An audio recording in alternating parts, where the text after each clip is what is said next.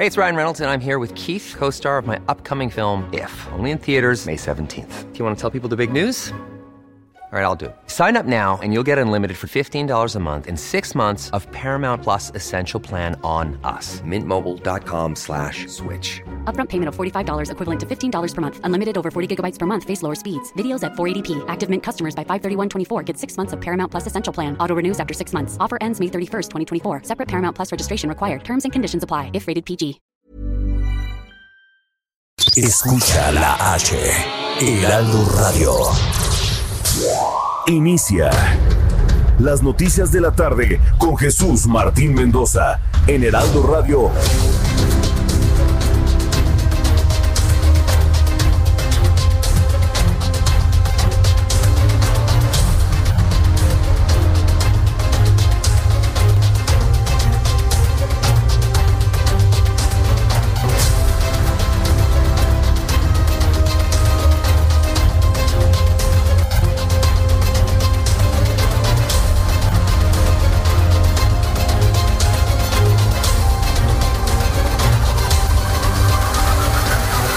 Las seis de la tarde en punto, hora del centro de la República Mexicana. Bienvenidos, muy buenas tardes. Iniciamos el Heraldo Radio de esta tarde del jueves 27 de agosto del año 2020. Me da un enorme gusto saludar a través de, los micrófonos del Heraldo Radio en toda la República Mexicana, en una de las más vigorosas, si no es que la más vigorosa más grande, más poderosa cadena de radio en toda la República Mexicana y también en el sur de los Estados Unidos. Como siempre le digo y se lo he dicho a lo largo de todos estos años, súbale el volumen a su radio que le tengo un resumen con las noticias más importantes hasta este momento. El consejero presidente del Instituto Nacional Electoral, Lorenzo Córdoba, informó el día de hoy que tendrán que analizar si las quejas en contra del dinero para campañas por los videoescándalos de las últimas semanas aún pueden investigarse o si las irregularidades electorales que se han mostrado en, en, algunos videos que usted y yo hemos conocido ya prescribieron. Esta es una noticia de último momento, declaraciones de hace unos instantes del presidente del Instituto Nacional Electoral, Lorenzo Córdoba. Vamos, vamos a escucharlo. Hace unas semanas estuvo aquí el fiscal Gertz Manero, con quien tengo una relación en lo personal extraordinaria, el punto no es ese, tenemos que reunirnos porque, eh, bueno, pues ahí hay un caso que está sonando en la opinión pública. Si hay algo de lo que están investigando que tiene que ver con el electoral, pues debería hacerse el conocimiento del INE para que el INE eventualmente o reabra casos o abra casos nuevos o indague si hay alguna violación en el ámbito de nuestra competencia. Sí, esto es lo que ha comentado Lorenzo Córdoba. Entonces va a iniciar un proceso en el cual se va a conocer finalmente si tiene algún sentido las denuncias que el Partido Acción Nacional ha presentado. Porque si ya los delitos prescribieron, pues ya desde el punto de vista jurídico, desde el punto de vista de ley electoral, de ley de partidos políticos, ya no tendría ningún sentido. Ya sería un elemento más mediático político que otra cosa. Ya lo platicaremos un poco más adelante aquí en el Heraldo Radio. También informo hoy que la secretaria de Gobernación, Olga Sánchez Cordero, manifestó su desacuerdo sobre eliminar el fuero presidencial. Interesante lo que comentó la secretaria de Gobernación, este planteamiento que ha hecho Andrés Manuel López Obrador, que intenta quitar de la Constitución, quitar el fuero a los presidentes de la República. De esta manera lo mencionó la secretaria Olga Sánchez Cordero. La eliminación del fuero presidencial, que aunque yo sinceramente lo tengo que compartir, yo no estoy de acuerdo en quitar el fuero al presidente, pero es su deseo y es su determinación. Bien, pues no está de acuerdo la secretaria de Gobernación y mire, yo creo que el presidente de la República tendría que hacer caso de estos comentarios porque Olga Sánchez Cordero ha sido nada más y nada menos que ministra de la Suprema Corte de Justicia de la Nación y evidentemente está en pleno conocimiento de la importancia de una figura que permita, entendemos en principio, a legisladores y al Ejecutivo a realizar su trabajo. Esa es la razón del fuero. ¿eh? La, razón del fuero es eh, tener una herramienta que permita a legisladores y ejecutivo a realizar su trabajo. También lo vamos a comentar y por supuesto si usted me quiere dar su opinión sobre esta posición de la Secretaría de Gobernación, escríbame a través de mi cuenta de Twitter, arroba Jesús Martín MX, y a través de nuestro chat en línea, a través del Heraldo Radio, en nuestra plataforma Jesús Martín MX, a través de YouTube. Otra noticia importante a esta hora de la tarde, un juez de control del Centro de Justicia Penal Federal con sede en el Reclusorio Sur fijó para el próximo 26 de octubre la audiencia intermedia, donde la Fiscalía General de la República acusará formalmente a Rosario Robles, exsecretaria de Desarrollo Social, por delito de ejercicio indebido del servicio público. En noticias de medio ambiente y sobre todo del pronóstico del tiempo, le informo que en Oaxaca se activó el plan DN3 por parte del ejército. También participa en el plan de emergencias DN3 la Guardia Nacional ante el desbordamiento de ríos que causó su paso la onda tropical Hernán, que generó que se evacuaran a más de 200 personas de 11 municipios de la zona de la Mixteca, la Sierra, la Cuenca y la Costa para ser trasladados a refugios temporales. También conocerá que el gobernador de Nuevo León, Jaime Rodríguez Calderón, afirmó que el estadio, ya lo dijo ante el presidente de la República, no es pedinche al solicitar al presidente de la República más recursos para que puedan enfrentar los diferentes problemas que en conjunto con la pandemia han surgido. De esta manera lo dijo el gobernador que también se le conoce como el Bronco. Nuestras peticiones son con la frente en alto. Le entregaré a usted un documento en un momento más para que usted revise y vea. No son recursos adicionales. No somos en Nuevo León pediches. En Nuevo León siempre colaboramos y usted y yo tuvimos un acuerdo de que siempre íbamos mitad a mitad. Y hemos cumplido y usted ha cumplido. Y no estamos pidiendo aquí a la federación nada que no sea lo que podamos tener. Sin duda alguna, el encuentro con el gobernador y la visita misma del presidente López Obrador a Nuevo León intensísima. Ya le platicaré más adelante en este espacio de noticias. Además de informar en noticias de la capital de la República que Claudia Sheinbaum, jefa de gobierno de la Ciudad de México, confirmó esta mañana que se, más que cambiarse, se complementa, yo diría, ¿no? Se complementa el nombre de la estación del metro Zócalo. Ahora se llamará Zócalo Tenochtitlan sobre todo en recuerdo de la antigua ciudad antes de la llegada de los españoles. Interesante sin duda, histórico. Me, llamó poderosamente la atención, lo platicaremos también. Eh, explicó la jefa de gobierno que eso no tiene una mayor implicación de gastos en recursos más que pues cambiar los carteles, ¿no? Del metro, que eso sería prácticamente todo. En el metro se han hecho estas adecuaciones, hay que recordarlo, por ejemplo, en la estación del metro Etiopía, que es Etiopía Transparencia. Eh, Basílica, que ahora es como 18 de marzo, es verdad. Y a lo largo del, tiempo ha habido cambios en los nombres de las estaciones del metro. Uno que recuerdo, ¿sabe cuál es? En la línea 3 del metro, la línea 3, en el sur de la Ciudad de México, la estación Coyoacán. ¿Sabe cómo se llamaba originalmente? Centro Bancomer pues yo creo que tuvieron un buen tino de haberle cambiado, porque a estas alturas ya le hubieran cambiado nuevamente el nombre, ¿no? Pero bueno, ya platicaremos también de estos cambios en el sistema de transporte colectivo en la Ciudad de México. También le doy a conocer que el Banco de México advirtió que si bien se espera una recuperación económica tras el relajamiento en las medidas de confinamiento por el COVID-19, esta será gradual y prolongada. Y ante una recesión de esta magnitud sugiere un periodo entre dos y hasta seis años de entre dos y seis años para que el Producto Interno Bruto regrese al nivel observado en el año 2018. ¡Qué golpe! Esto no nada más es para México, hay que comprenderlo. ¿eh? El impacto económico de retrocesos a nivel mundial con base en las fortalezas y debilidades, pues el fenómeno se agudiza o se matiza en el mundo, pero todo el planeta ha perdido al menos dos, tres, cinco años de crecimiento económico y de desarrollo económico también. En las dos, Sí, en los dos conceptos, que ya sabe, ya hemos platicado la diferencia entre crecimiento y desarrollo aquí en el Heraldo Radio. En noticias internacionales, le informo que las autoridades de Francia decretaron el uso obligatorio de cubrebocas en todo París. Esta medida aplicará en espacios y vías públicas y tendrá el principal objetivo de evitar nuevos contagios de COVID-19. Por lo menos cuatro personas han muerto en los Estados Unidos debido al paso del huracán Laura, que ahora, bueno, ya desde hace unas horas es tormenta tropical. Y note usted cómo va cambiando. Todavía todavía nuestro programa del Heraldo Televisión en el canal 10. Recuerde, a las 2 por el 10, a las 2 de la tarde por el canal 10 de su televisión. Todavía es ahora a las 2 de la tarde. Laura era un huracán categoría 1 en la escala Zafir Simpson. Ya en este momento le informó, ha disminuido la potencia de sus vientos para ser considerado una tormenta tropical.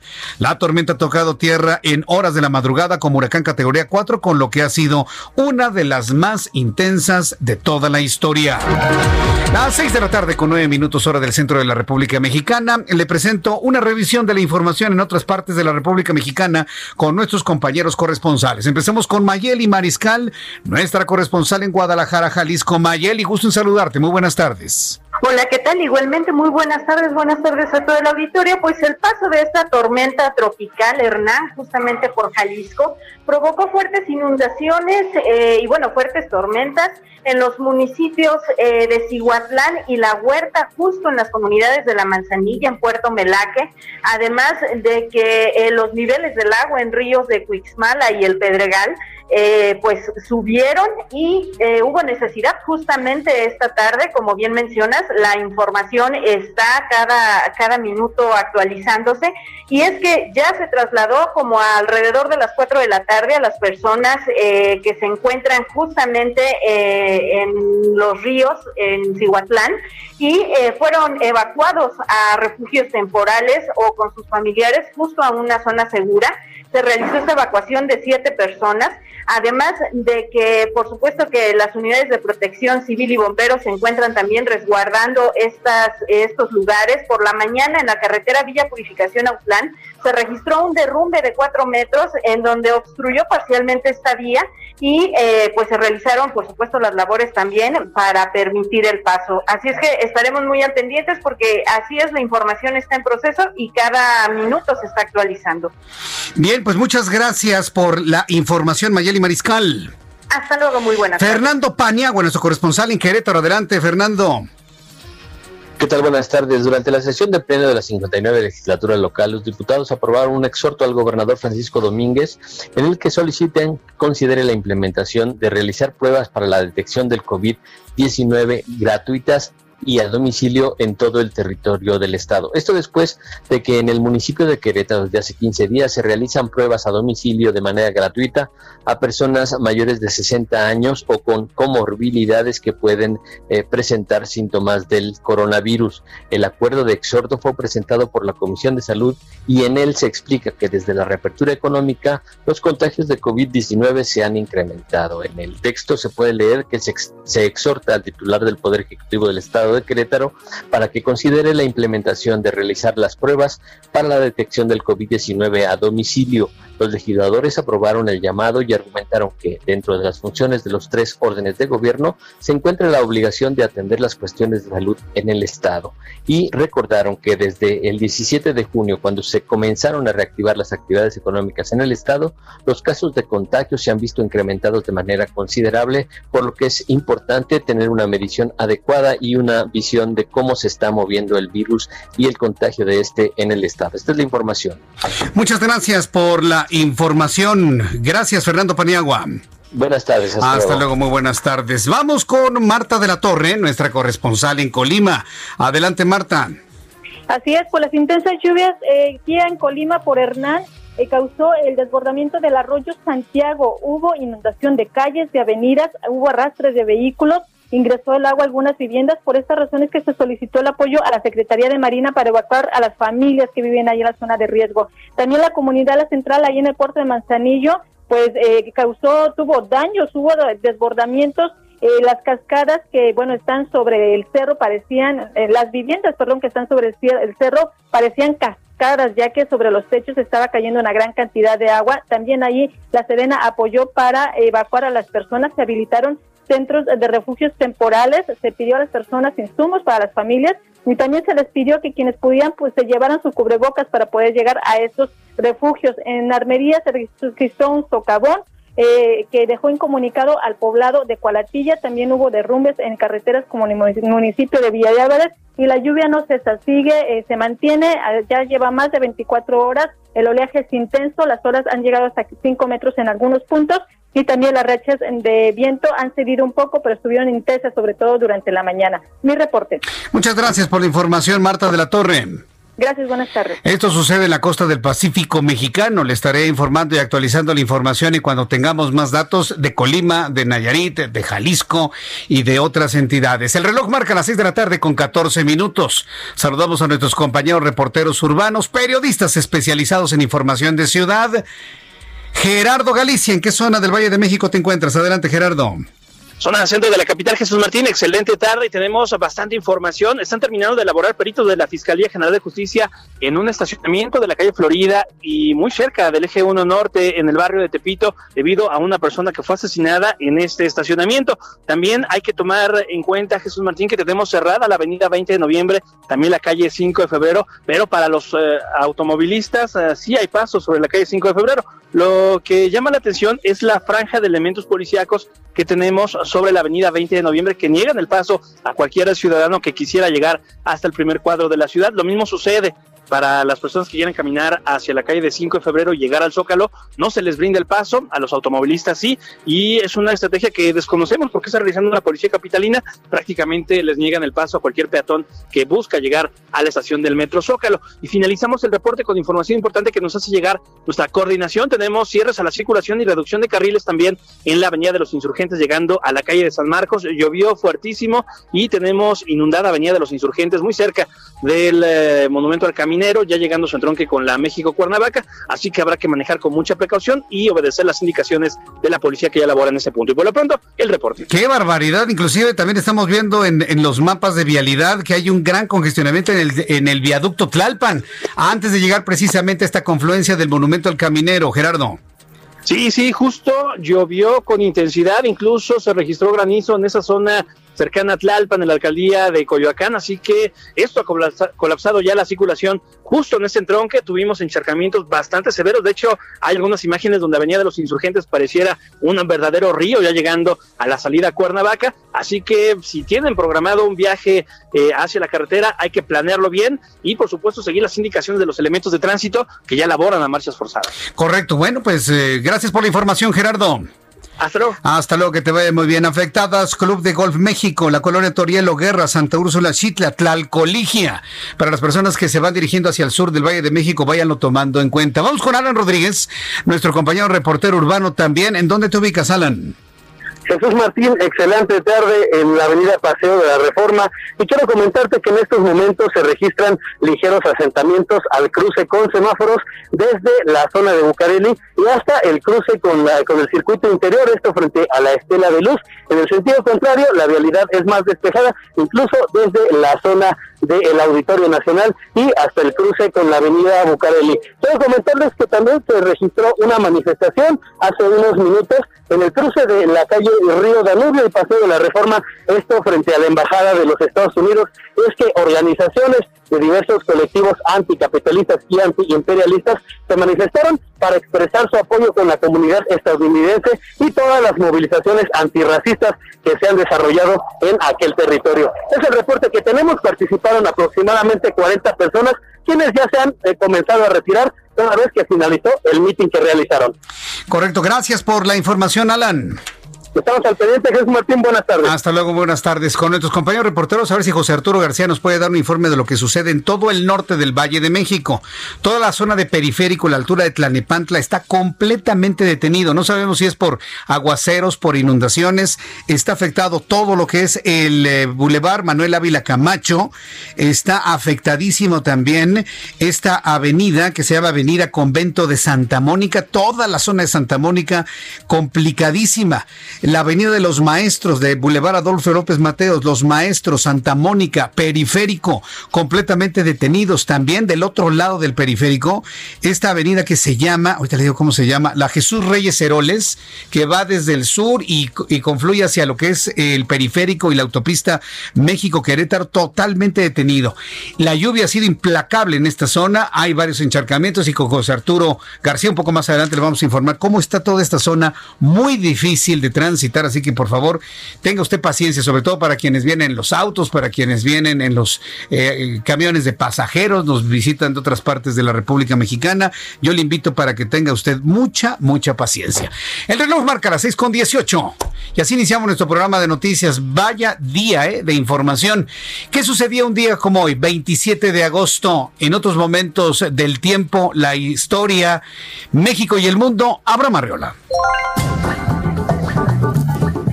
Bienvenidos, esto es un día como hoy en la historia, 27 de agosto, 1783. Los hermanos Montgolfier lanzaron un globo al espacio en París que recorre 20 kilómetros en 45 minutos.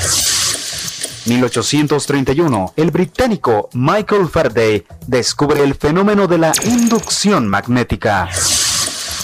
1910 se realiza el primer vuelo comercial transatlántico.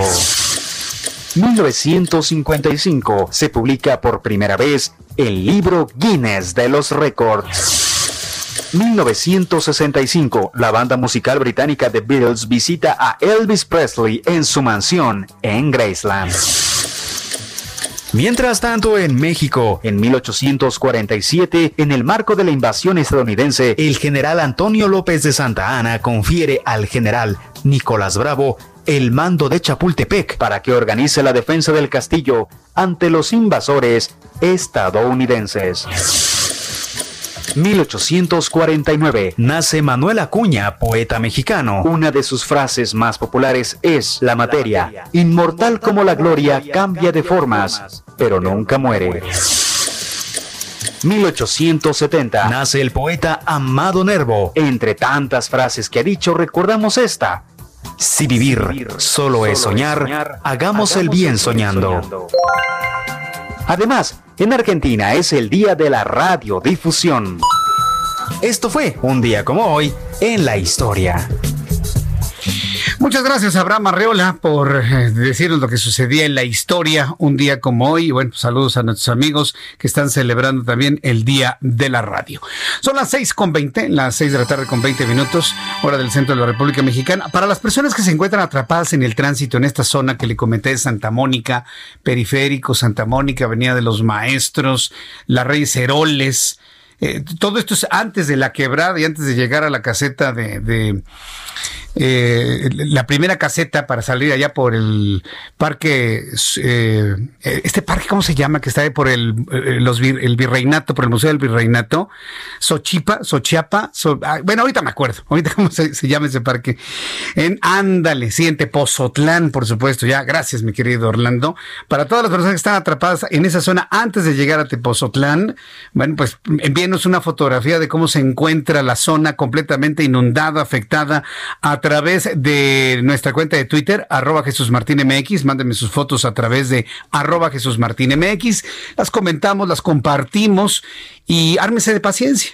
suba su ventanilla para que no se moje, suba el volumen a su radio y conozca las noticias importantes del día de hoy. Ya empieza a haber luz de qué va a pasar con toda esta, pues alguna vez la calificamos como una guerra entre quienes se encuentran el gobierno y la oposición. Se han estado ventilando videos pero ¿qué tanto eh, están vigentes los posibles delitos que se puedan constituir en esos videos? Hoy fue un asunto que me parece que es muy importante señalarlo, porque si ya no va a haber materia para una discusión, para un análisis, pues ya todo lo que venga eh, queda en el ámbito político, con efectos electorales al año que entra.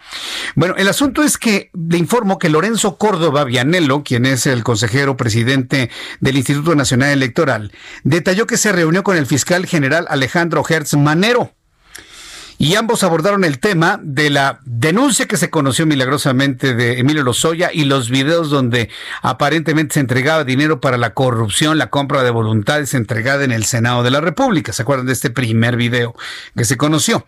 Refirió que están atentos a algún elemento que la Fiscalía General de la República pueda hacer del reconocimiento del instituto y conocer si las declaraciones del exdirector de Pemex aportan nuevos elementos para reabrir la fiscalización de las campañas de 2012 si es necesario abrir un, nuevo, un caso nuevo, además de determinar si los elementos aportados no implican prescripción.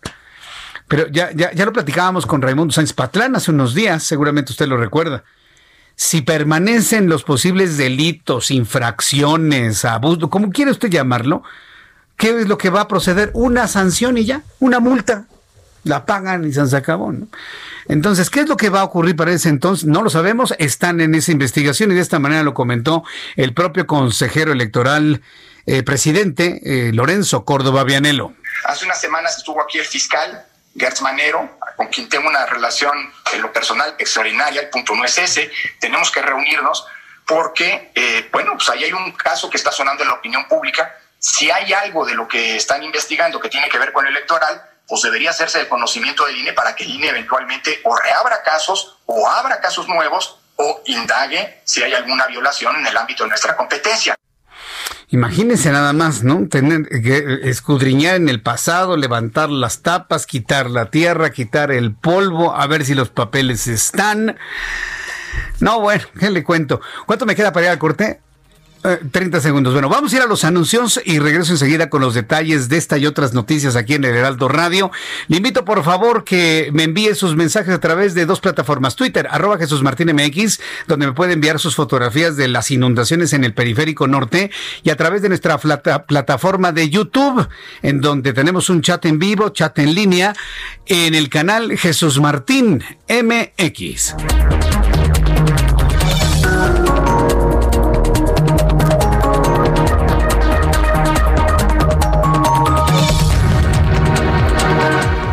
Escuchas a Jesús Martín Mendoza con las noticias de la tarde por Heraldo Radio, una estación de Heraldo Media Group. Heraldo Radio, la HCL se comparte, se ve y ahora también se escucha.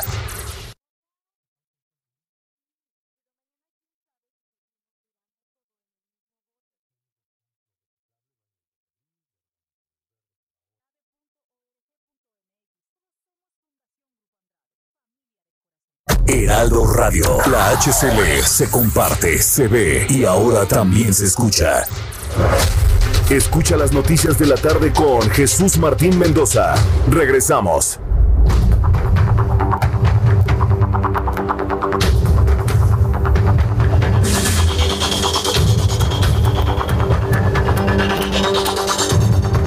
Ya son en este momento las 6 de la tarde con 30 minutos, las 18 horas con 30 minutos hora del centro de la República Mexicana. Estamos ya, estoy leyendo ya sus comentarios a través de nuestra plataforma de YouTube, Jesús Martín MX. Y bueno, pues yo les agradezco muchísimo el que nos estén escribiendo a esta hora de la tarde. Ahí tenemos algún, tengo algún problemita con el chat en vivo, pero lo estoy dándole actualización eh, a cada ratito, así que usted escríbame a través de Jesús Martín MX, a través de arroba Jesús Martín MX en Twitter y en las plataformas, por supuesto, del Heraldo de México. Sí, en nuestra página www.elheraldodemexico.com.mx, www.heraldodemexico.com.mx, www.elheraldodemexico.com, en nuestro sitio de Facebook, en nuestro sitio de Twitter, Heraldo de México, para que usted nos dé sus comentarios, sus opiniones. Ahora que ya llovió, rápidamente le doy a conocer el pronóstico del tiempo para las siguientes horas. El Servicio Meteorológico Nacional nos envía las más recientes imágenes de la República Mexicana, en donde estamos observando cómo se va desplazando varios sistemas ciclónicos cerca de la República Mexicana, uno en el Pacífico, otro en el Caribe. El Servicio Meteorológico Nacional está dando cuenta de esta tormenta, sobre todo en el Golfo de México, que está afectando ya en la parte sur de los Estados Unidos, que confluye con el Golfo de México. Eh, la tormenta tropical Hernán, las ondas tropicales 31 y 32, canales de baja presión y sistema de alta presión son los que confluyen en la República Mexicana. La tormenta tropical Hernán ocasiona lluvias puntuales extraordinarias en Jalisco y en Colima, así como torrenciales en Nayarit y Michoacán. Se prevé que estos sistemas pues puedan recorrer la costa del Pacífico para otra vez acercarse hacia la zona de los cabos. Esta noche y madrugada la tormenta tropical Hernán continuará desplazándose hacia el noroeste frente a las costas de Jalisco, sus bandas nubosas y el abundante ingreso de humedad del Océano Pacífico van a ocasionar lluvias puntuales extraordinarias en Jalisco y en Colima, torrenciales en Nayarit y Michoacán, intensas en Sinaloa, así como lluvias puntuales fuertes en Baja California Sur. Asimismo, se pronostican rachas de viento de hasta 70 kilómetros por hora en Nayarit, Jalisco, Colima y Michoacán. Onda tropical número 31 recorre el sur del país, generando lluvias puntuales intensas en Puebla, en Guerrero, en Oaxaca. Onda tropical número 32 recorre la península de Yucatán, provocando lluvias puntuales muy fuertes en Quintana Roo y fuertes en Campeche y Yucatán. Canales de baja presión sobre el noroeste, centro y sureste del territorio nacional, así como en la península de Yucatán, asociados con divergencia en la atmósfera superior. Ya con estos elementos atmosféricos, con estos elementos que nos da a conocer el Servicio Meteorológico Nacional, le doy a conocer el pronóstico del tiempo para las siguientes ciudades. Amigos que nos escuchan en el Estado de México, en Toluca, bueno, no para de llover, día pasado por agua en el Estado de México. Temperatura en este momento en Toluca 15 grados, mínima 11, máxima 22 y estará lloviendo también mañana por la tarde. En Guadalajara, Jalisco, en este momento 24 grados, llueve en este momento en Guadalajara, mínima 17, máxima 25 en Monterrey, Nuevo León, nubladito, pero ah, qué calor. Y no hablo del calor político, hablo del calor del estado del tiempo, ¿eh? 35 grados en este momento, la mínima 23, la máxima para mañana 38 grados. En Tampico, Tamaulipas, mínima 27, máxima 32. Estará nublado en Villahermosa, Tabasco, mínima 24, máxima 33 y estará lloviendo. Amigos de Tijuana, qué gusto saludarlos ayer el 1700 de AM. Amigos en Tijuana y también en San Diego, temperatura en este momento 27 grados, mínima 18, máxima 29. Está completamente despejado cuando son las 4 de la tarde con 34 minutos. Amigos de Acapulco, qué gusto saludarlos. Mínima 23, máxima 29. Estará lloviendo. Y aquí en la capital de la República, aquí en la capital del país, el termómetro en este momento 19 grados. La mínima estará en 14 y la máxima 24 grados Celsius. Thank you.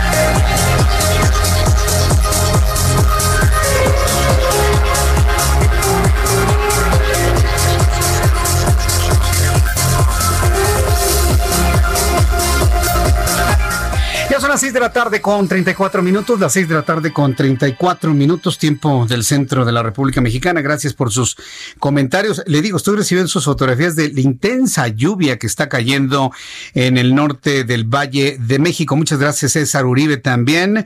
Gracias a Max Aldrin. Gracias también por tus comentarios. No, bueno, es que también el ambiente político en los Estados Unidos, habremos de abordarlo un poco más adelante, Orlando el, recordar que hoy, ya en el tercer día de la convención republicana, Mike Pence ha aceptado ser nuevamente el vicepresidente de los Estados Unidos. Patrick me envía una fotografía donde me muestra ya los autos completamente inundados.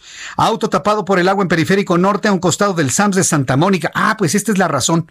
Le estoy retuiteando esta fotografía que habla por sí misma, ¿eh? Le estoy retuiteando la fotografía que habla por sí misma de lo que está ocurriendo a la altura de Santa Mónica en el periférico norte afectada la avería de los maestros, eh, eh, el periférico en sí mismo y ya afectando inclusive la zona de la quebrada. Esto es lo que está pasando. Para nuestros amigos que nos escuchen en radio en todo el país, una fotografía tomada desde el auto en donde se ve un encharcamiento y apenas el toldo de una camioneta, mientras otras echen reversa para tratar de evadir, para tratar de huir de este lugar. Esto es lo que está ocurriendo en la zona de Santa Mónica. Con José Arturo García, Orlando, vamos a tener que revisar esto que está ocurriendo allá, ¿eh? Porque seguramente ya están llegando los cuerpos de emergencia, bomberos, para poder destapar las alcantarillas seguramente llenas de basura de la gente, llenas de hojarasca, sin mantenimiento seguramente, en donde el agua, ah, pues mire, ¿Qué altura tiene una camioneta? ¿Metro y medio? ¿Metro y medio? ¿Metro sesenta? Ah, bueno, pues el agua ya está arriba del metro. Alcanzo a ver nada más el toldo de la camioneta que se, se quedó completamente atorada en este en esta laguna. Esto no es un encharcamiento, perdóneme. Esto no es un encharcamiento, esto es una inundación en los carriles centrales del periférico. Muchas gracias por compartirnos este material, Patrick. Y quienes nos están escuchando en este lugar y quieren enviarnos gráfica de lo que está sucediendo en arroba Jesús Martín MX, arroba Jesús Martín MX. Eh, está en la línea telefónica Francisco Villalobos. Francisco Villalobos, nuestro corresponsal en los Estados Unidos, está en Houston y estuviste muy atento del discurso de Mike Pence, ahora que aceptó ya la, la candidatura a vicepresidente nuevamente. ¿Qué mensaje, eh, Francisco? Me da mucho gusto saludarte. Bienvenido.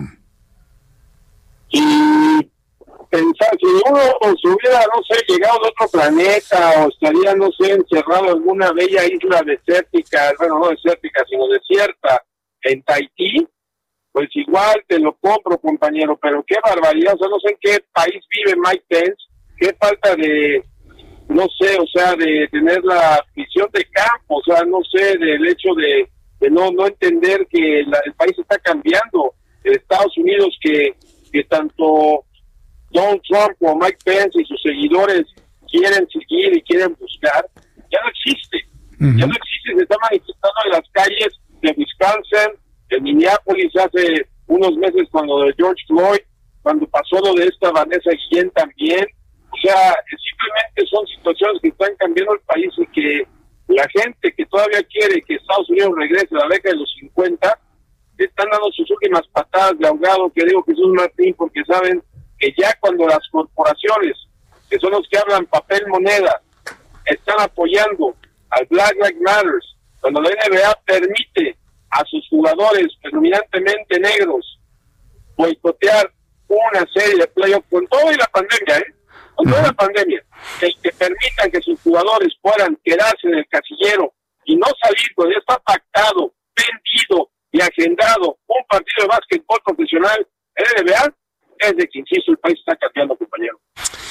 Bien, pues entonces, por lo que veo, eh, no tuvo muchas adhesiones o no te gustó mucho el discurso de Pence. ¿Cómo, poderlo, este, de alguna manera, reflexionar, mi querido Francisco? Justificar lo injustificable, Jesús Martín. Justificar lo injustificable. El ponerte a pensar, bueno, si tus intenciones no es ser presidente, Mike Pence, que no son sus intenciones, este, ¿cuál es tu fin de aguantar la humillación? de ser tan flagrantemente, no sé, este, no quiero utilizar una palabra coloquial, tú que hablas mejor español que yo, compañero. ¿Ah? bueno, pues estarás, de acuerdo que... sí, que le justifica todo a Donald Trump, o sea, que le perdona a Donald Trump, que es su gran líder, que es su gran presidente, que gracias al presidente Trump esto, gracias al presidente Trump por el otro, gracias, o sea, yo no entiendo cuál es el fin de Mike Pence. Si ya no quiere ser presidente de los Estados Unidos él, si no está en el plan de correr para la candidatura de la presidencia en el 2024, y ya fue gobernador, o sea, ¿cuál es su tirada de, humillarse ante el país de esa manera, justificando esto lo injustificable? Bien, pues estaremos tomando temperatura de las reacciones del discurso de, Mike Pence. muchos se lo han, este, de alguna manera reconocido, ¿eh? Pero bien, vamos, mira, también hasta Melania Trump. ¿A poco no te llamó la atención el discurso de Melania Trump, que todo el mundo considera que no tiene una buena relación con su marido? Y de repente, pues se puso a defenderlo de una manera sorprendente. ¿No, no, te, no te sorprendió ese discurso también? La negociación que hubo de sus este, arreglo de este de caso si me divorcio me llevo con tanto fue manejada de tal grandeza que Donald Trump sabe perfectamente bien que Melania tuvo su primera primero que nada el hecho de que sea electo presidente de los Estados Unidos. Meses después de los videos que salieron en, Access Hollywood donde Donald Trump habló de manera deprobable hasta para sus estándares de las mujeres y cómo las trata en esos meses estaba renegociando este, la, la, esposa del presidente de Estados Unidos su este su arreglo en caso de que si me divorcio tanto me llevo. Imagínate nomás la negociación este genial de ajedrez de cinco dimensiones que hizo Melania Trump como para que obtuvo lo que ella, lo que ella, lo que ella quería, se mantuvo en el equipo, no me voy, no te voy a mostrar que te quiero, pero a mí no me dices qué hacer ni qué decir. Nada del discurso, ni siquiera se lo pasó a la gente de Donald Trump. Se lo echó en pibito así tal cual, no pidió permiso y pues, o sea, muestra el poder que tiene la señora Trump y también lo pragmática que es, porque al final de cuentas es ella, su hijo Pérez y sus papás. Bien, pues eh, eh, Francisco, estaremos muy atentos de la información que se genera. Ya te envío un enorme abrazo. Gracias por tu participación en el Heraldo Radio. Yo pensaba que ibas a preguntar de Laura y cómo me fue ayer, pero si lo platicamos mañana. No, bueno, pero a ver, ya, ya, ya que me lo mencionaste, por supuesto, créeme que se me estaba pasando preguntarte eso, porque yo no recuerdo un sistema ciclónico tan poderoso como este desde aquel Katrina, ¿te acuerdas, no? En 164 años de historia del estado de Luisiana, que Jesús Martín jamás se había llegado un huracán con la potencia que llegó Laura, mucho más fuerte que Katrina, mucho más fuerte que Rita. Oh. Y es un milagro, un milagro que el tsunami que se esperaba, o sea, es que se sube la marea de manera estrepitosa, se esperaba que subiera hasta prácticamente 15 metros, por los vientos sostenidos de 160 millas por hora, estaba a 5 millas para convertirse en categoría 5, que es la máxima categoría según la según la la, este, la lista de nomenclatura de la de Zafir Simpson, y, o sea, este, prácticamente llegó como categoría 5, pero obviamente pulverizó sus vientos la población pesquera de Cameron, que es muy pequeña, como de 400 personas, Lake Charles, no hay ninguna arteria, ninguna calle, ninguna avenida, ninguna este ningún puente que no este que no tenga un poste caído, un árbol caído o un tráiler este, volcado. Mis amigos que pasaron la noche este colegas reporteros en el hotel, en el casino, que supuestamente es la estructura más fuerte de todo Lake Charles, y literalmente lo escribieron como tener un Boeing 747 y un tren este de carga pasando constantemente por cuatro horas sin moverse y, y, retumbando y, y retumbando en sus centros la tierra con un sismo categoría 4.5 de escala de 4.5 de la escala de Richter. Así se sintió el retumbe del edificio se te pones a pensar que oye ¿Qué es un edificio que puede estar diseñado para aguantar eso y un poquito más pues, ha, ha, ha sido bastante este horrible la experiencia no Bien, Francisco, pues hay que cuidarse mucho por allá. Va, tenemos una temporada nutrida de sistemas tropicales importantes. Vamos a ver cuál es el siguiente eh, en, en, las próximas semanas. Muchas gracias, Francisco. Seguimos en contacto aquí en radio y en televisión. Y al pendiente, y vas a ver que va a ganar Pence. Yo, perdón, va a ganar este, Biden. Vas a ver que va a ganar Biden. No me caso, compañero. Un abrazo. Bueno, gracias, que te vaya muy bien. Hasta luego. Francisco Villalobos, yo también quisiera que hubiera un cambio en los Estados Unidos. Yo creo que todos los cambios son, son eh, necesarios, naturales. Eh, salúdame, por favor, Francisco. Yo quisiera que hubiese ese cambio. Pero si nos vamos hacia la lógica de cómo ha trabajado Donald Trump, el, discurso que trae y conociendo al estadounidense nato, ¿eh? Porque no piense usted que la mayoría son hombres y mujeres de color, que les choca que les digamos de color o afroamericanos, ellos quieren que se les diga que son negros. Eh, si vemos a las comunidades negras en los Estados Unidos y latinas y asiáticas, no son la mayoría en los Estados Unidos. La mayoría es gente como Trump. Hay mucha gente que piensa como él. Hay gente muy buena, hay gente que no es tan buena, es como, como todo. Pero una de las cosas que tiene el electorado estadounidense es que no fácilmente dice su decisión para votar. Cuando le preguntan las encuestas, normalmente no dice la verdad, dice lo contrario. Y lo vivimos ahora hace cuatro años eh, con, la elección en los Estados Unidos, aunque Hillary haya ganado el voto popular y Donald Trump sea el presidente, no le fue suficiente cuando las encuestas la daban 9 a 1, ¿eh? 9, igualito que con Joe Biden. ¿Qué más quisiéramos que hubiese un cambio en la política en los Estados Unidos? Pero toda la evidencia objetiva, fuera de filias, fuera de fobias, fuera de todo, pues mantienen a un Donald Trump directo a una reelección en la Casa Blanca, ¿eh? Así se lo digo. Entonces, pues mire, lo que venga, ¿eh? Lo que vaya a suceder. Claro, habrá elecciones en noviembre siempre y cuando no se les eh, el problema del coronavirus en los Estados Unidos, porque si tienen un rebrote tipo España, tomando en cuenta la proporción de los Estados Unidos, no espéreme. Podría hacerse el anuncio de posponer la elección en los Estados Unidos y yo no me puedo imaginar escenario más dramático y más de crisis que ese. ¿eh? No me lo puedo imaginar. Bueno, son las 6 de la tarde con 46 minutos hora del centro de la República Mexicana.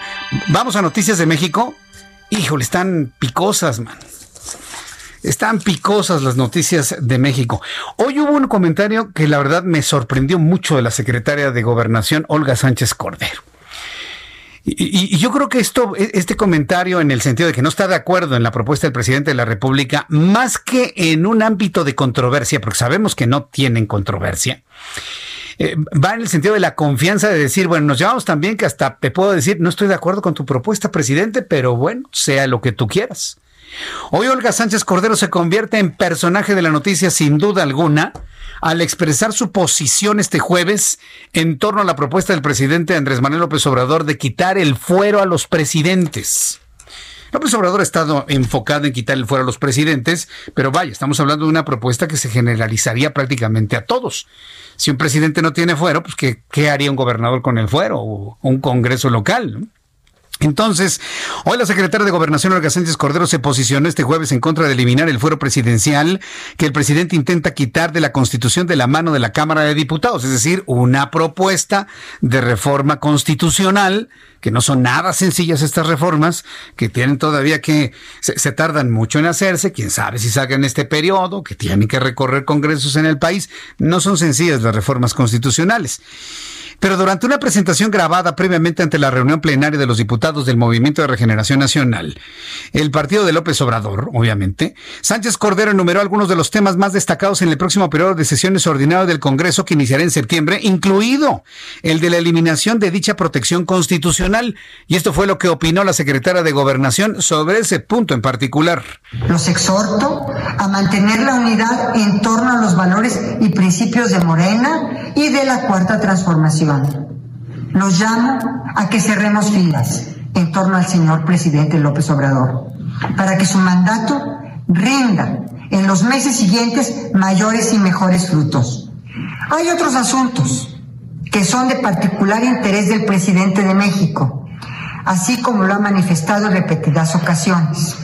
Destaco los, los siguientes, como lo ha hecho previamente el coordinador Mario Delgado la eliminación del fuero presidencial, que aunque yo sinceramente lo tengo que compartir, yo no estoy de acuerdo en quitar el fuero al presidente, pero es su deseo y es su determinación. Entonces, como es su deseo, su determinación, pues pase, la, porque no es nada más de plumazo. ¿eh? Se tiene que generar una propuesta de reforma constitucional, esta se tiene que pasar a la Cámara de Diputados, como Cámara de Origen, luego pasará al Senado como Cámara Revisora, luego recorrerá, ya sabe, ¿no? Todo este caminito que hemos platicado en, otras ocasiones. Pero llamó poderosamente la atención este posicionamiento de la secretaria de Gobernación, Olga Sánchez Cordero. Otro de los asuntos comentados en las últimas horas es el futuro de Rosario Robles Berlanga. ¿Qué va a pasar con la otrora mujer poderosa de México? Una mujer que inclusive fue vista, señalada, analizada por algunos escribanos como candidata o como aspirante presidencial, como presidenciable, lo voy a dejar en esos términos, como una mujer presidenciable.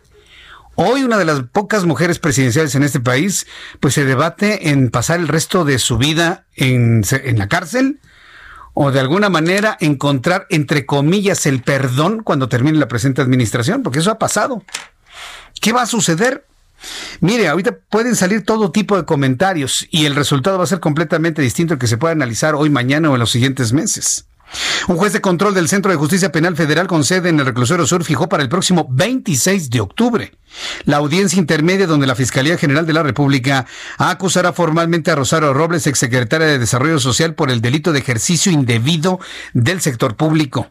La Fiscalía busca que a Rosario Robles obtenga una sentencia de 21 años de cárcel, mientras que Epigmenio Mendieta, el abogado de la exfuncionaria, indicó que la penalidad que se busca imponer es una clara intención de mantener de por vida en prisión a una mujer que el gobierno considera una enemiga política. Esas fueron las eh, palabras del abogado de Rosario Robles Berlanga. Ya son las 6.51, las 6 de la tarde con 51 minutos, hora del centro de la República Mexicana. Un poco más adelante, creo que Nayeli nos va a tener más información de lo que decía Olga Sánchez Cordero. Un poco más adelante lo vamos a tener para poder repetir esta información con Carlos Navarro más adelante. Se ha confirmado la adecuación al nombre de la estación Zócalo. Ah, eso ha generado muchos comentarios. Esto un poquito más adelante lo vamos a revisar. Antes quiero también informarle, para complementarle la información de pronóstico del tiempo, de las lluvias, y ahora que me están empezando a enviar una gran cantidad de fotografías de las inundaciones que tenemos en el periférico norte, lo que ha sucedido con en Oaxaca con las lluvias. Acuérdese, yo le he platicado, es mucho más peligrosa una, una tormenta tropical, un huracán categoría 1, que un huracán categoría 5, porque un huracán categoría 5 tiene tal velocidad en sus vientos, va a tal, tal altura que no alcanza a afectar la zona costa, ¿no? Llega y se estrella en, las, en el macizo montañoso. Ahí precipita sus aguas y se degrada rápidamente. Eso es lo que hemos visto que sucede con los huracanes de más de 4 grados en la escala Saffir-Simpson. Pero una tormenta tropical recoge la humedad del mar y va y la tira en la zona costera. Por eso ha habido tantos problemas de inundaciones en Oaxaca, en donde se activó el plan de emergencias número 3, plan de emergencias DN3 por parte del Ejército y la Guardia Nacional ante el desbordamiento de ríos y deslizamiento de laderas que causó a su paso la onda tropical número 33 que generó que se evacuaran a más de 200 civiles de 11 municipios de la zona de la Mixteca, la Sierra y Cuenca. El titular de la Coordinación Estatal de Protección Civil, Antonio Amaro Cancino, informó que las zonas más afectadas se ubican en los municipios de Santiago Juxtlahuaca, eh, Sola de Vega, Santa Catarina, Juquila, San Juan Osolotepec, Valle Nacional, además de Pinotepa Nacional, Jamiltepec, Tonameca, Santiago Tepet Tepextla, San Pedro Mixtepec y Chicapa de Castro, donde habrá de solicitar una declaración de emergencia a la Secretaría de Gobernación para atender y llevar ayuda alimentar y cobijo a los afectados por las inclemencias causadas por el sistema ciclónico, por el meteoro. Entonces, bueno, pues ahí están las acciones que se están realizando para ayudar a los municipios más golpeados y más afectados allá en el estado de Oaxaca. Son las 6 de la tarde con 53 minutos hora del centro de la República Mexicana. Después de los mensajes comerciales, después de los mensajes aquí en el Heraldo Radio, le voy a tener los detalles de la visita del presidente, del presidente de este país a Nuevo León, donde lo recibió eh, Jaime Rodríguez, el Bronco el gobernador independiente allá en Nuevo León, que por cierto, desde la última reunión con la CONAGO andaba con que no, que la CONAGO no sirve para nada, que son nada más buenos deseos. Yo vengo aquí a hablar un asunto con el presidente. Bueno, pues ya tuvo dos oportunidades en menos de semana y media el Bronco para poderse reunir con el presidente de la República. ¿Qué acuerdo llegaron? Al ratito le platico aquí en el Heraldo. Iremos también a nuestro resumen de noticias. Vamos a actualizar los casos de COVID-19, nuestros compañeros reporteros urbanos y agradecer mucho, muchos sus comentarios a través de nuestras plataformas de comunicación y de retroalimentación. Juan Ramírez Ruiz, saludos desde Zamora, Michoacán. Gracias Jesús Martín por mantenernos informados. Saludos amigos en Zamora, Michoacán. Yo, yo hace muchos años fui a Zamora y es una ciudad eh, extraordinaria. Zamora y Jacona, que están prácticamente coexisten. Zamora y Jacona. Bueno, pues un gran saludo desde aquí hasta allá. Voy a los mensajes, regreso enseguida. Le invito para que me escriba a través de mi cuenta de Twitter, arroba Jesús Martín MX, y a través de YouTube, en el canal Jesús Martín MX. A través de esta plataforma, escríbame, coménteme, envíeme materiales, fotografías en Twitter para ir conociendo todo el problema de la gran inundación en la zona de Santa Mónica. Mensajes y regresamos. Escuchas a Jesús Martín Mendoza con las noticias de la tarde por Heraldo Radio, una estación de Heraldo Media Group. Heraldo Radio, la H que sí suena y ahora también se escucha.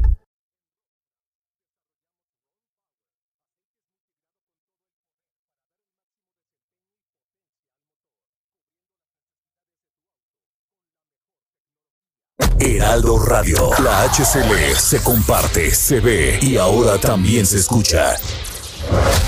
Escucha las noticias de la tarde con Jesús Martín Mendoza. Regresamos.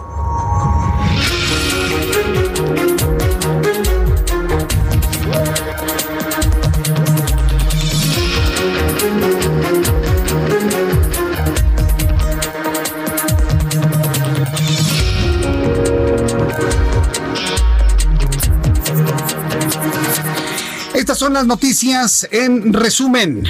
En el Heraldo Radio le saluda Jesús Martín Mendoza. Súbale el volumen a su radio y esto es lo más destacado en las últimas horas.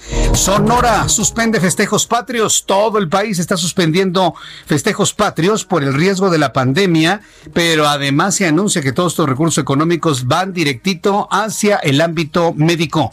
Las fiestas patrias por el Día de la Independencia de México quedaron suspendidos ahora en Sonora. Según los últimos datos oficiales en el estado han aumentado las personas contagiadas por COVID un 0. 4.54% tras confirmarse 112 nuevos casos en el día de hoy, lo que eleva el número total de positivos en Sonora a 21.027 personas. De acuerdo con la Coordinación de Relaciones Públicas y Eventos Especiales del Gobierno de Sonora, solo se realizará un evento conmemorativo el mes patrio, donde el número reducido de personas acudirán. El gobernador de Puebla, Miguel Barbosa, informó que será presencial el grito de independencia de la noche del 15 de septiembre, pero no habrá verbena popular.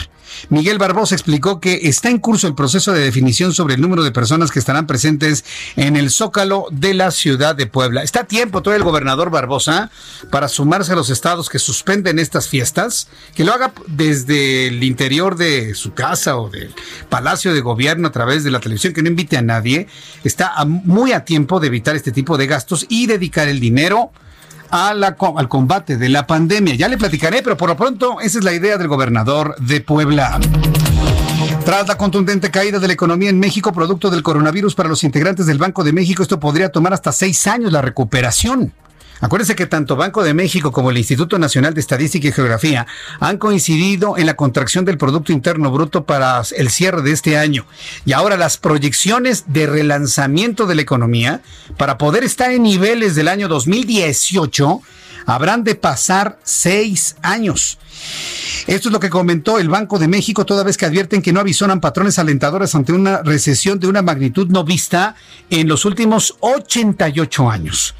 Es decir, todo lo que estamos viendo en este momento no se veía en, México desde hace 88 años. ¿Puede usted creerlo? Es decir, después de la Segunda Guerra Mundial, aproximadamente por esas fechas. De acuerdo con la minuta de la última reunión de política monetaria, la Junta de Gobierno estima que la actividad económica se mantendrá deprimida por un largo periodo con una afectación sobre el mercado laboral y su recuperación dependerá de los avances en la contención de la epidemia, así como el desarrollo de la vacuna y del tratamiento eficaz. ¿Qué dato ha dado a conocer el Banco de México? Porque eso nos norma criterio, ¿no? De que el siguiente presidente de México o presidenta venga de donde venga, también sufrirá los efectos económicos de la paralización eh, eh, económica, por supuesto, por el coronavirus. Qué dato, ¿eh? Para el comentario, para platicarlo entre usted y yo. También informo que el gobierno de la Ciudad de México y la Secretaría de la Defensa Nacional firmaron un convenio para iniciar las obras de construcción del Hospital General de Coajimalpa con una inversión de 450 millones de pesos. Va a generar 1.700 empleos directos e indirectos. Va a garantizar el derecho a la salud de 80 mil habitantes que no tienen acceso a la seguridad social. Claudia Sheinbaum, jefa de gobierno de la Ciudad de México, informó que la construcción del hospital de Coajimalpa concluirá en octubre próximo, pero en octubre del próximo año en octubre próximo del año próximo. Contará con 60 camas para brindar atención médica general. Investigadores del Hospital Monte Sinaí de Nueva York han comprobado que los anticoagulantes mejoran hasta un 50% el riesgo de morir por COVID-19 y un 30% las probabilidades de ser intubado.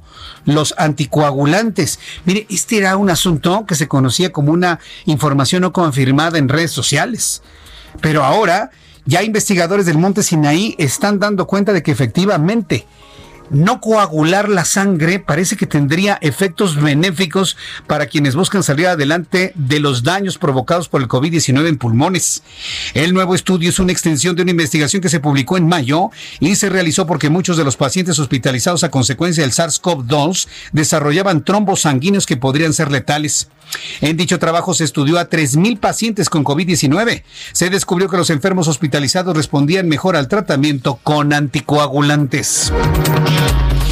La Organización Mundial de la Salud reiteró su recomendación de que si los recursos lo permiten, las personas expuestas al COVID deben ser sometidas a pruebas, pruebas, más pruebas, aunque no muestren inmediatamente síntomas de infección. La recomendación se hizo después de que los Centros para el Control y la Prevención de Enfermedades en Estados Unidos informaron esta semana que las personas expuestas a COVID-19, pero que no muestran síntomas, podrían no necesitar hacerse la prueba, lo que sorprendió a médicos y políticos y provocó acusaciones de que la directriz tenía una motivación política en Estados Unidos, ¿eh? Sí, lo aclaro, sí, porque luego, imagínense. Y el gobierno de París, Francia, decretó el uso obligatorio del cubrebocas para toda la actividad en público, lo que implica desde salir a la calle hasta asistir al trabajo o escuela. Así lo dio a conocer este jueves el primer ministro francés Jean Castex. La medida responde al mercado deteriorado de la situación o el marcado deterioro de la situación epidemiológica que se ha registrado en la capital francesa en las últimas semanas.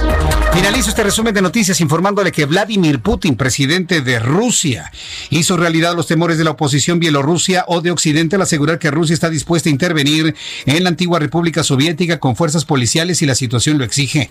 Vladimir Putin admitió en una entrevista que el presidente bielorruso Alexander Lukashenko le pidió ayuda cuando estallaron las protestas antigubernamentales tras las elecciones presidenciales del 9 de agosto, elecciones que nadie les da la más mínima credibilidad. Estas son las noticias en resumen. Le invito para que usted siga con nosotros. Le saluda Jesús Martín Mendoza.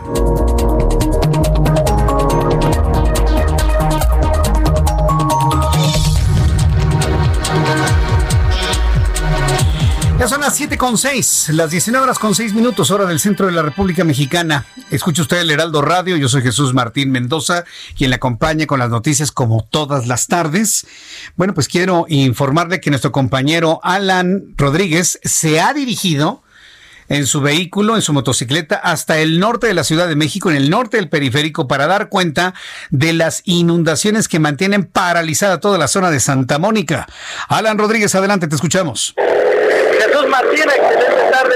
Quiero informarte que en estos momentos está bastante afectada la zona norte, la zona poniente de la capital del país y también la zona del Estado de México. Tenemos el reporte también de la avenida Periférico al cruce con la avenida Conscripto y también con Presidente Mazarik. En estos puntos el avance es a vuelta de rueda por los encharcamientos que se han registrado durante esta tarde. También están dando eh, pues indicación de afectaciones en Calzada San Mateo, en la zona de Atizapán de Zaragoza. Está bastante complicado para los municipios de Nicolás Romero y Atizapán para llegar a la zona del periférico. Quiero comentarles también que el sistema de aguas del Estado de México ha informado que ya se desbordó el vaso regulador que se ubica en el kilómetro 1 más 200 del circuito exterior mexiquense. Esto afecta la zona del municipio de Cuautitlán Izcalli y pues bueno, se registra el cierre de la caseta T6 en dirección al lago de Guadalupe. Como una vía alterna, los que van a dirección a Tultitlán pueden salir por lago de Guadalupe para tomar la avenida López Portrillo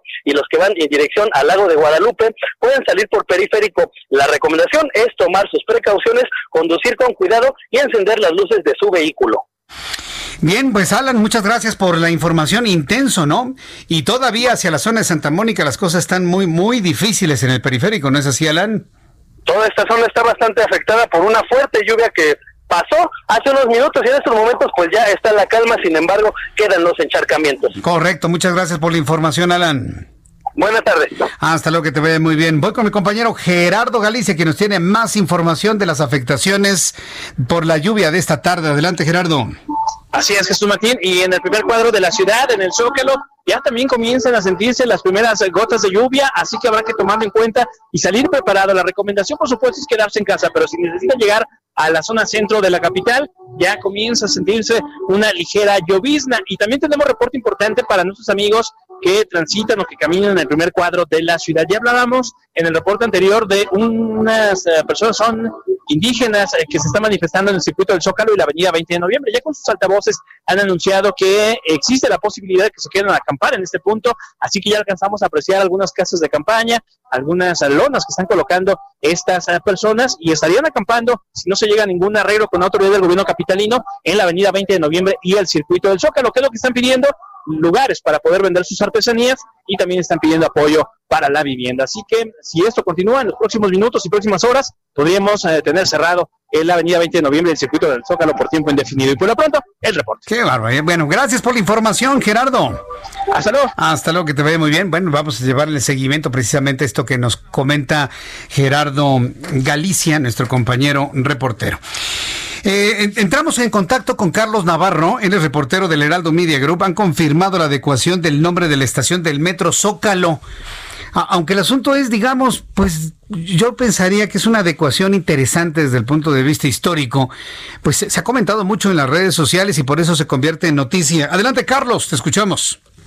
Buenas tardes, Jesús Martín. Te saludo con gusto a ti al auditorio. Bien, la imagen que circula en redes sociales sobre la adecuación del nombre de la estación Zócalo del metro a Zócalo Tenochtitlan fue confirmada por la jefa de gobierno Claudia Sheinbaum. La mandataria capitalina explicó que la modificación se da por el aniversario el aniversario 500 de la caída de Tenochtitlan. Escuchemos. Es el rescate de la memoria histórica.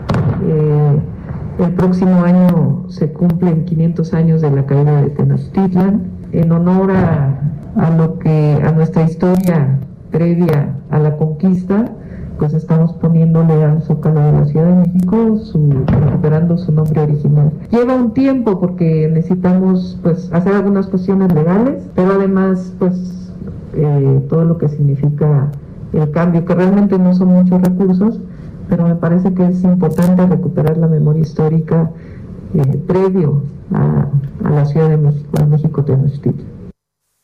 La mandataria capitalina comentó que además de este cambio habrá otros ajustes en las estaciones del metro que serán anunciados próximamente. Escuchemos. Hay algunos cambios propuestos, eh, en su momento se los comentamos, ya, ya se los vamos a comentar. Es que estaba recordando exactamente qué estaciones, pero para no equivocarme mejor, eh, después se los hacemos llegar.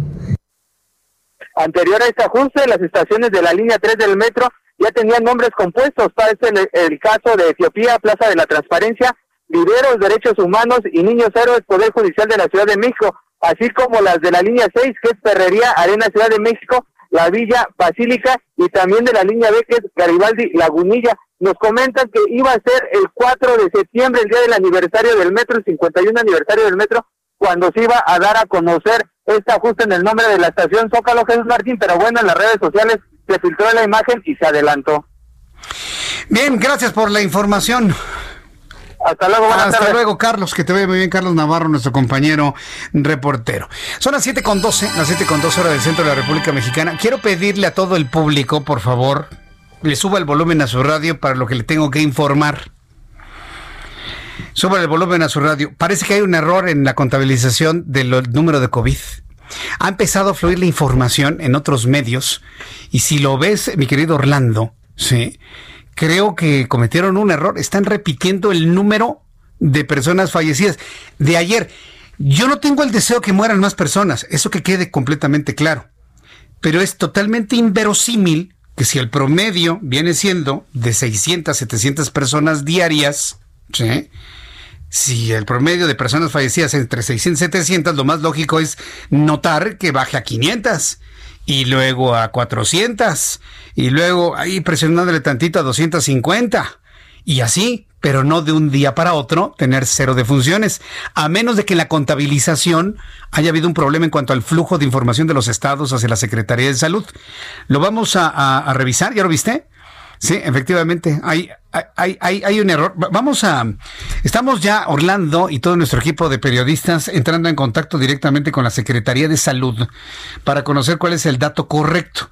Recuerde que ya, como lo hemos platicado, la conferencia vespertina no, no, no, no tiene una vocería digamos, eh, con la suficiente credibilidad, así que mejor con quien está haciendo los datos, se lo consigo para evitar cualquier tipo de duda y le confirmamos el dato. Así que si usted está viendo este tipo de comentarios, le llegan en sus redes sociales de que no hubo muertos, espérame tantito. Ojalá y me equivoque y efectivamente estemos en cero fallecidos de un día para otro de 600 y pico a cero. Ojalá. Ojalá. Pero pues creo que nadie estamos en posibilidad de creer algo Así, lamentablemente. Ojalá y fuera cierto. Ya este Orlando está trabajando ya precisamente en los datos y en unos instantes habré de informárselos. Bien, vamos con las actividades que se realizaron hoy en el estado de Nuevo León.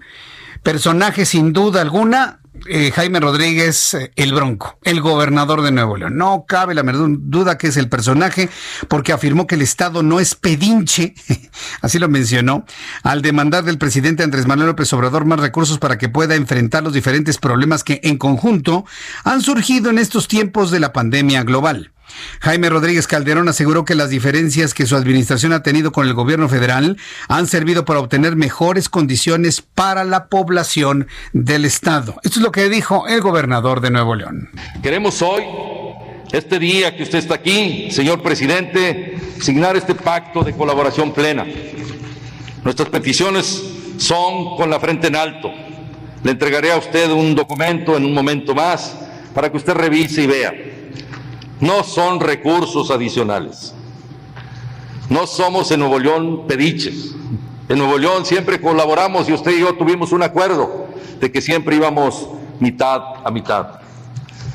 Y hemos cumplido y usted ha cumplido. Y no estamos pidiendo aquí a la federación nada que no sea lo que podamos tener. Estamos dispuestos a colaborar con lo que tenemos. Hemos llegado a un acuerdo, los presidentes municipales, el Congreso del Estado en pleno y el Gobierno del Estado, a distribuir de mejor manera los recursos que tenemos. Colaborar con la federación siempre y cuando la federación también colabore con nosotros. Bien, pues esto es lo que ha comentado el propio gobernador eh, Jaime Rodríguez y se lo dijo ahí al presidente de la República mientras estaba presente. Esta mañana, el presidente de este país expresó que a pesar de tener diferencias con Jaime Rodríguez, el gobernador de Nuevo León, coinciden en trabajar por el bienestar del pueblo. Esto fue lo que dijo el presidente. Tenemos eh, diferencias, es hasta sano que no haya pensamiento único, porque eso se acerca más a las dictaduras la democracia tiene que ver con la pluralidad, con la oposición, con el derecho a disentir, con las libertades. Entonces sí, puede ser que tengamos diferencias, pero también hay coincidencias, sobre todo en lo que tiene que ver con el interés general, lo que tiene que ver con el bienestar de nuestro pueblo. Bien, pues esto es lo que comentó el, eh, el, presidente de la República sobre el tema del bienestar, del crecimiento. Ya le platiqué cuáles son las expectativas del Banco de México y del Instituto Nacional de Estadística y Geografía. Una cosa es lo que se desea y otra cosa es lo que es. Otra cosa es lo que es, sin duda alguna. Bueno, para redondear los asuntos de carácter político y antes de entrar en comunicación rápidamente con nuestro invitado del día de hoy, nada más informarle que hoy en el Senado de la República, hoy en el Senado de la República se informó sobre la convocatoria para la elección interna de la mesa directiva del Senado para el tercer año de la sexagésima cuarta legislatura. Entonces, para estar muy atentos a ellos, ahora que ya se tiene que definir esto para el 1 de septiembre, iniciar el periodo ordinario y poder tener presidente de la mesa directiva, el Senado de la República se encuentra listo para el proceso que va a definir quién ocupará el cargo de presidente de la mesa directiva. Los senadores del grupo parlamentario de Morena que se han pronunciado su interés al cargo son Ovidio Peralta Suárez, Higinio Martínez Miranda, Alejandro Armenta Mier y Eduardo Ramírez Aguilar. Más de 40 senadores, incluidos los contendientes, dieron el visto bueno a las convocatorias en las que el registro de aspirantes a presidente, vicepresidente y secretarios para la mesa directiva será desde el viernes 28, es decir, ya pasado mañana, hasta las 6 de la tarde del sábado 29 de agosto. La votación interna del grupo mayoritario se realizará de forma presencial el domingo 30 de agosto. Para dar certeza jurídica se va a realizar frente a dos notarios públicos para que luego no haya esto de que que a Chuchita la bolsearon. Se va a hacer frente a dos notarios públicos, se van a utilizar urnas transparentes, se aseguró la continuidad del proceso por la transmisión en línea en tiempo real que grabará el, con, el canal del Congreso. Y este año serán comicios innovadores, pues dentro del contexto de la pandemia, se informa en el Senado de la República, los senadores que no puedan emitir su voto presencial por cuestiones de salud podrán ejercer su derecho de voto a distancia de forma igualmente legal y transparente. Para la votación se dará un plazo de tres horas para que de un universo de 65 senadores y senadoras de Morena y el Partido Encuentro Social todos puedan ejercer su derecho de manera espaciada con las precauciones sanitarias correspondientes. Una forma muy distinta de poderse organizar, al menos en el Senado de la República, para la elección de la mesa directiva que tendrá que estar lista para el próximo 1 de septiembre. Cuando son las 7 con 19, las 7 con 19, hoy es el cuarto día del inicio de clases formalmente dicho, aunque estamos en los cursos, ya no le llamaron remediales, pero sí, digamos, en el periodo de revisión o de adecuación para empezar ya eh, en el mes de septiembre el plan escolar, el plan de este ciclo 2021 propiamente dicho. Para hablar sobre ello tengo comunicación con Héctor Escalante, él es analista político a quien yo le agradezco estos minutos de comunicación con el Heraldo Radio. Estimado Héctor Escalante, gusto en saludarlo, bienvenido, muy buenas tardes. Gracias, Jesús Martínez. Gusto es mío. ¿Cómo estás? Buenas tardes. Muy buenas tardes. ¿Cómo han visto ustedes los analistas de todo el devenir eh, social, político de nuestro país, este inicio de curso de ciclo escolar? ¿Cómo ha impactado a la sociedad en general? Vaya, ¿cómo lo ven ustedes? Pues mira, un poco lo que tú decías al inicio, esto es esta primera fase, no lo queremos llamar experimental, pero sí en donde se está viendo una serie de elementos, pues que son positivos unos y otros evidentemente negativos. Estamos hablando de que 30 millones de estudiantes están regresando a, tomar clases, como todo el mundo sabe, no pueden regresar a las aulas. Esta semana vimos algunos errores eh, en esas transmisiones que se están haciendo a distancia por televisión, radio o, por medios eh, electrónicos como Internet. Sin embargo, bueno, pues también vemos que se necesita justamente de un trabajo eh, un poco como decía el secretario de Educación Pública, que si bien han tenido alguna serie de desaciertos, pues también están haciendo un esfuerzo porque esto se haga de manera masificada, pero pues sí hay un trabajo justamente en conjunto junto con los padres de familia. Y creo que el reto, Jesús Martín, está ahí, ¿no? En qué tanto los padres de familia que tienen sus propias necesidades, que también están inmersos en este tema justamente de la economía, que tienen que hacer sus actividades profesionales para poder eh, pues eh, tener justamente ingresos que se han visto tan afectados por este tema del COVID, pues pueden hacer equipo con los eh, estudiantes. Creo que por un lado es el primer análisis y por otro pues que realmente haremos dos Méxicos, ¿no? Aquel México en el que hay una clase eh, que tiene pues oportunidades y que puede conectarse de vías remotas sin mayores problemas y aquellos como tú has podido ver incluso en, en, los reportajes del Heraldo pues que hacen malabares para que los hijos puedan estar al frente de la televisión en un espacio sumamente eh, eh, pequeño y con muchísimas dificultades. Y yo creo que ese es el gran reto que tiene en este momento la de Educación, de tratar de que la eh, pues este inicio de clases trate de ser de manera igualitaria para todos, que ese sin duda es uno de los grandes retrasos y retos que tiene el país. Ahora, eh, eh mencionó algo que me parece muy importante. Esta, esta pandemia eh, ha acentuado las diferencias y sobre todo ahora que hay dos modelos de recibir clases en escuelas privadas, a través en línea, más niños, no todos, eh, por supuesto que no todos, pero más niños tienen acceso a computadoras, a Internet, tienen la posibilidad a través de estas herramientas de tener una retroalimentación y evaluaciones inmediatas con los maestros. Eso no lo estamos viendo en las clases de televisión y de radio. esto marcará una diferencia ya de por sí existente en ambos eh, ámbitos educativos, pero podrían acentuar entonces la diferencia en la preparación de esta generación estudiante.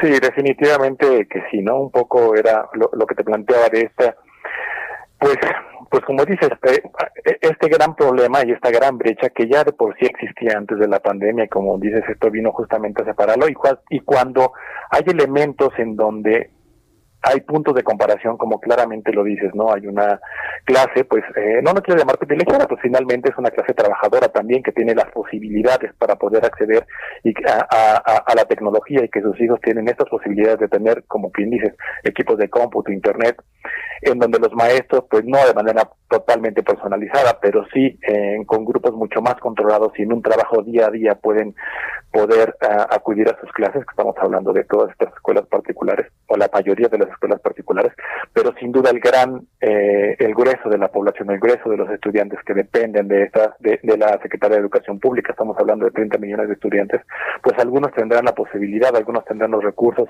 pero eh, en algún momento Jesús Martín, por ejemplo, aquel padre de familia, aquella madre de familia que tiene que ir a trabajar porque justamente en este tema económico que ha, eh, pues ha golpeado duramente a muchas familias mexicanas, pues quién va a cuidar del hijo, ¿no? Volvemos un poco a esas desigualdades que sin duda yo creo que es donde tenemos que tener muchísima atención. La Secretaría de Educación Pública ha dicho algunas cosas, como que va a haber líneas telefónicas, que algunos eh, estudiantes universitarios podrían ser tutores de cierto grupo de niños que vayan rezagados, pero sin duda yo coincido, creo que va a, a ser mucho más puntual este eh, esta diferencia entre la clase pues que tiene ciertas posibilidades y la, y la que no, Pues Héctor Escalante, yo agradezco mucho estos eh, minutos de análisis. Muchas gracias. Nos buscamos una oportunidad futura para seguir hablando de este y otros temas. Muchas gracias, Héctor. Gracias, un abrazo. Un abrazo, Héctor Escalante. Voy a los anuncios, regreso. Espero que ya tengamos datos de COVID. Escuchas a Jesús Martín Mendoza con las noticias de la tarde por Heraldo Radio, una estación de Heraldo Media Group. Heraldo Radio, la HCL se comparte, se ve y ahora también se escucha.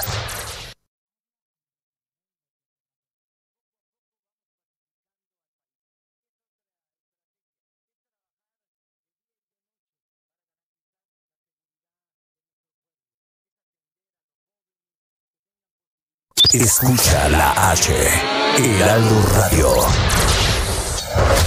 Escucha las noticias de la tarde con Jesús Martín Mendoza. Regresamos.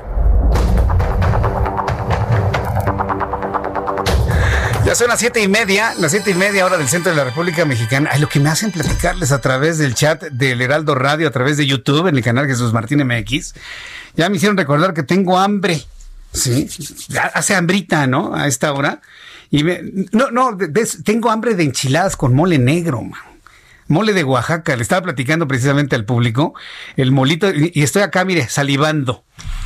Ahora que precisamente pasó todo lo de Oaxaca y que uno recuerda los viajes a Oaxaca y que el centro de Oaxaca y que platicábamos de Santo Domingo y demás, ya voy a poner mejor como Gastrolab, ¿no? Este Orlando, mejor ya como Gastrolab, ¿no? Estaba platicando aquí sobre el molito negro. No, no, bueno.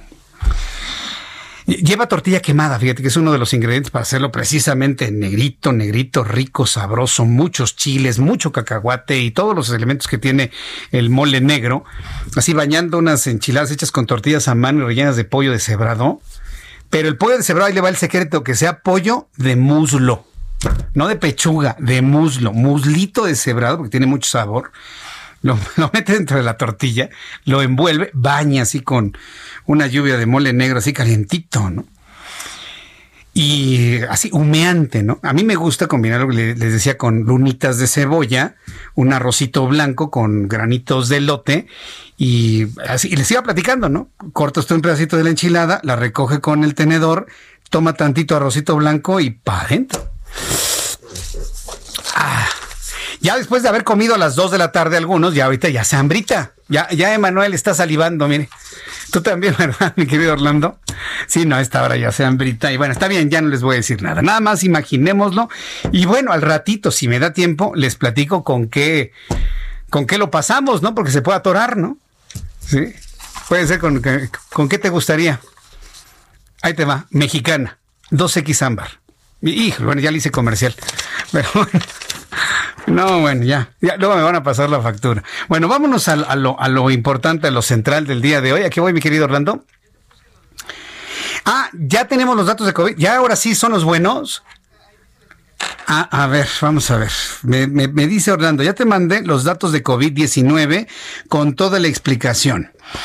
Dice, la Secretaría de Salud Federal anunció tal. La Secretaría de Salud, escuche usted por favor, súbale el volumen a su radio, no agregó ninguna muerte por COVID-19 al reporte técnico de este jueves y mantuvo la cifra que presentó ayer de 62.076 difusiones. La cifra de contagios incrementó a 579.914 con una diferencia de 6.026 al, al respecto al reporte que se presentó el miércoles en Palacio Nacional. Pero no explican cuál es la razón por la cual no reportaron muertos. O sea, porque dejaron de morirse. No le aumente. A ver, señores, alguien que los asesore, ¿no? Para ese tipo de cosas. ¿Quieres maquillar el dato de muertos? O reporta 300. Y mañana reportas 200.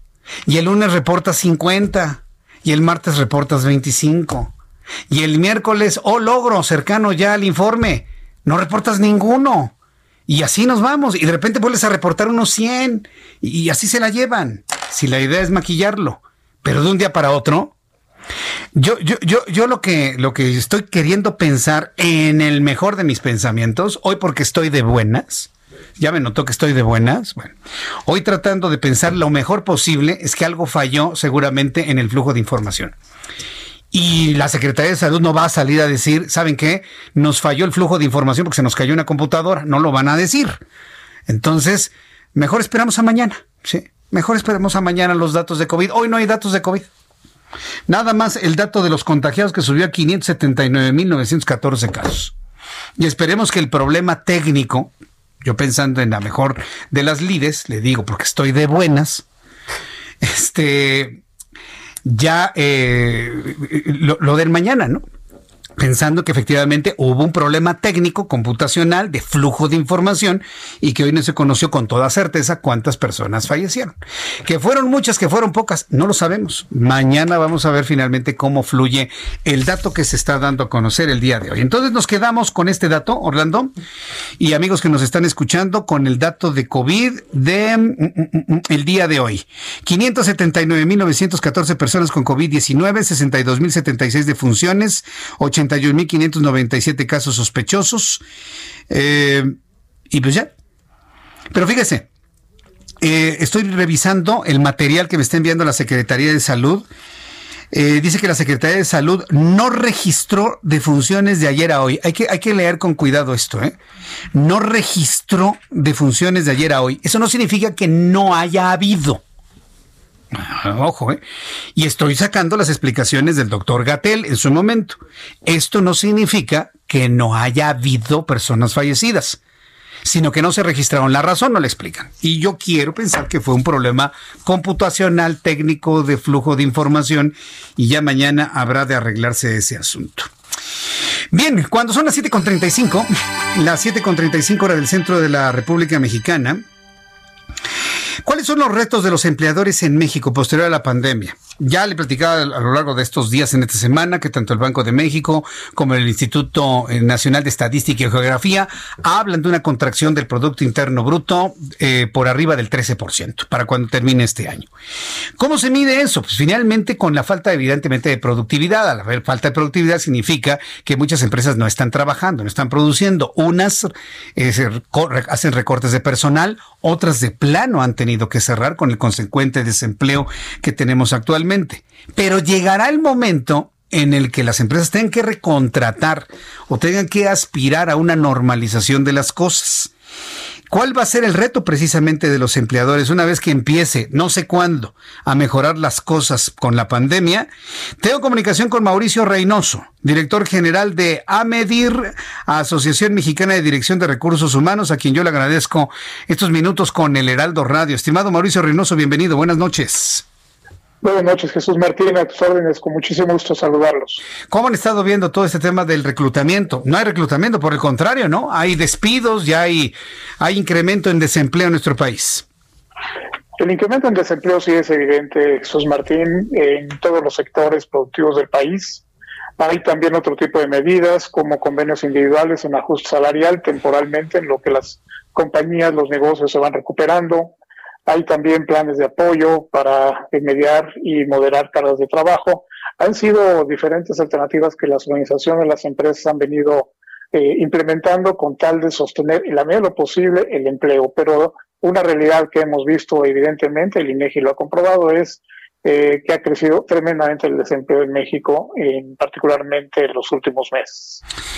Bien, ahora, eh, ¿Las condiciones laborales para el mercado posterior a la pandemia van a ser iguales o habrá, por ejemplo, una contracción en las expectativas salariales y demás? Porque hasta con eso, ¿no? Podría haber una mayor distorsión económica en cuanto al ingreso y el costo de la vida. Totalmente de acuerdo. Yo creo que efectivamente la nueva realidad está marcándonos eh, cambios importantes, entre ellos también las formas de compensación conforme se vaya reactivando el tema del empleo que esperemos sea eh, con una velocidad más o menos acelerada, dentro de lo que cabe también, pero las condiciones de contratación sí pueden variar. Es, es innegable que la eh, situación financiera de las compañías como para sostener nóminas como las que teníamos hasta hace un año o, a principio de este año, que de por sí ya venían con dificultades, pues hoy más que nunca se han recrudecido. Así que sostener el empleo en las condiciones que conocíamos no creo que sea posible. Anticipamos que vendrán nuevas condiciones de negociación, a tanto individual como colectivo. Ahora, las condiciones de autoempleo, pero de un autoempleo con ingresos legales, ¿cómo se visualiza hacia el futuro? Sí, porque si hablamos de autoempleo, le va a decir, pues hago unos tamales y los vendo en la calle. Pero la, idea del autoempleo, generador inclusive de recursos al Estado, generador de impuestos, ¿qué, qué tan lejos o qué tan cerca estamos de realidades así? Estamos cerca, pero por el creciente, la creciente disponibilidad de talento que tenemos hoy en el mercado. Eh, las vías de consultoría, servicios especializados, eh, están eh, creciendo de manera importante. Eh, también es significativo que podamos tener espacios para que ese talento se vaya colocando en diferentes proyectos. Una alternativa muy importante que se ha ofrecido por algunas organizaciones es trabajar por proyectos temporales con los eh, las compensaciones y honorarios correctos y debidos y como bien señala muy eh, totalmente dentro del marco legal. Otras alternativas es el trabajo conocido por su, su nombre en inglés, freelance, que también vemos que vaya creciendo en trabajos especializados, técnicos, temas de diseño, temas de eh, consultoría laboral, consultoría de, materia de leyes, servicios astronómicos, etcétera, pero también como servicios de trabajos temporales. Eh, lo que sí vemos es que eso definitivamente es un servicio que, que, o un campo que va creciendo, es una alternativa importante en lo que algunas personas regresan a las vidas corporativas como la, usualmente las tenían. Y por qué no, en algunos casos el emprendedurismo también. Ahora, la, la, vida corporativa, la vida empresarial también tendrá, tiene ya un no retorno, porque yo he sabido de varias empresas que han descubierto con esto que ya no es necesario invertir tanto en inmuebles, en grandes empresas, sobre todo cuando hablamos de trabajo administrativo y de oficina. El home office ha venido a revolucionar la forma en la que se ve la empresa, nada más, no nada más en México, sino en el mundo entero. Mauricio Reynoso. Correcto, Jesús Martín. Lo que hace un año todavía era un mito de que el mexicano era flojo y no iba a trabajar de manera remota, pues ha quedado completamente demostrado lo opuesto. Un estudio reciente de EY, Ernest Young, nos demuestra que entre el 3 y el 20% de la productividad ha subido en el trabajo remoto. La verdad es que incluso también la estabilidad emocional y calidad de vida de las personas ha mejorado, la movilidad también se reduce, no necesita uno invertir tres, cuatro horas en transporte público o privado de casa a oficina o centro de trabajo y viceversa. Hay muchísimas ventajas. Lo que se necesita ahí acotar si es, son las condiciones del trabajo remoto. Pero sí, llegó para quedarse. Hay organizaciones que han anunciado que no regresan este año a sus oficinas. Hay otra que conozco que ya anunció oficialmente que hasta junio del 2021 regresarán empresas internacionales tipo Google, etcétera, dicen, ya, nos quedamos como estamos. Estamos funcionando mejor así que pagando, y esto también, no lo sé, pero irá afectando también la oferta de espacios de oficina, seguramente. Sí, completamente de acuerdo. Ahora, eh, ¿en qué porcentaje me dijo que se incrementó la, la productividad eh, con el home office, con el trabajo remoto? ¿En qué porcentaje? Es un estudio que nos entregaron, uh, terminado hacia junio de este año, mm, del 13 al 20%. 13 al 20%, vaya, ese es un, un, dato, pero buenísimo. La verdad es que habla de, pues bueno, de la necesidad del trabajo y también de la preocupación de lo que estamos viviendo actual, actualmente. Entonces, bueno, pues se ve que son cosas muy, muy distintas, muchas, ¿no? Las que va a englobar el área laboral de ahora en adelante, Mauricio Reynoso. Correcto, y los temas que están preocupando justamente ahora que hablamos de la productividad y como lo liga usted en términos de, la preocupación por todo el empleo, sí, hay cuatro grandes preocupaciones que otra encuesta con otra firma llamada Cantar nos estaban compartiendo ayer. Las cuatro preocupaciones hoy de la gente y que está trabajando son, por supuesto, la salud con el COVID-19, no exponerse, el desempleo en segundo lugar, y temas de economía y seguridad en tercer y cuarto lugar. Son las cuatro grandes preocupaciones de la gente hoy, de acuerdo a este impuesto. Bien, pues interesantes datos, Mauricio Reynoso, director general de AMEDIR. Yo agradezco mucho estos minutos de contacto con el público del Heraldo Radio. Muchas gracias, Mauricio Reynoso. Al contrario, muy buenas noches. Hasta luego, muy buenas noches. ¿Qué datos, eh? Sobre todo este del incremento en la productividad del trabajo remoto. La, verdad es un super dato, ¿no? Haber incrementado casi en un 20% la productividad, es decir, porque la gente trabaja más y mejor en su casa, porque trabajan mejor, porque no están cansados luego de tres o cuatro horas de transporte público, sobre todo porque para quienes viven precisamente en la zona de Santa Mónica, que en este momento está totalmente colapsado, hacer tres horas de camino y luego tres horas de regreso. No, no, no es una cosa. Fíjense, cuando trabajaba yo en la otra estación, en la otra estación de radio en Radio Red, ¿se acuerdan, no? Eh, había una de, nuestras compañeras de trabajo, ¿sí? Ariana, que le mando un, enorme saludo, hacía un viaje, fíjese lo que le voy a decir, hacía un viaje para ir a trabajar y lo hacía con mucho gusto, ¿eh? con mucho cariño.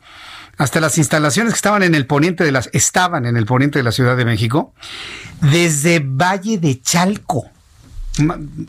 Cruzaba de oriente a poniente toda la ciudad de Orlando. No, no, no, no, de verdad. Se hacía dos horas. Y cuando había tránsito, dos horas y media, dos horas cuarenta.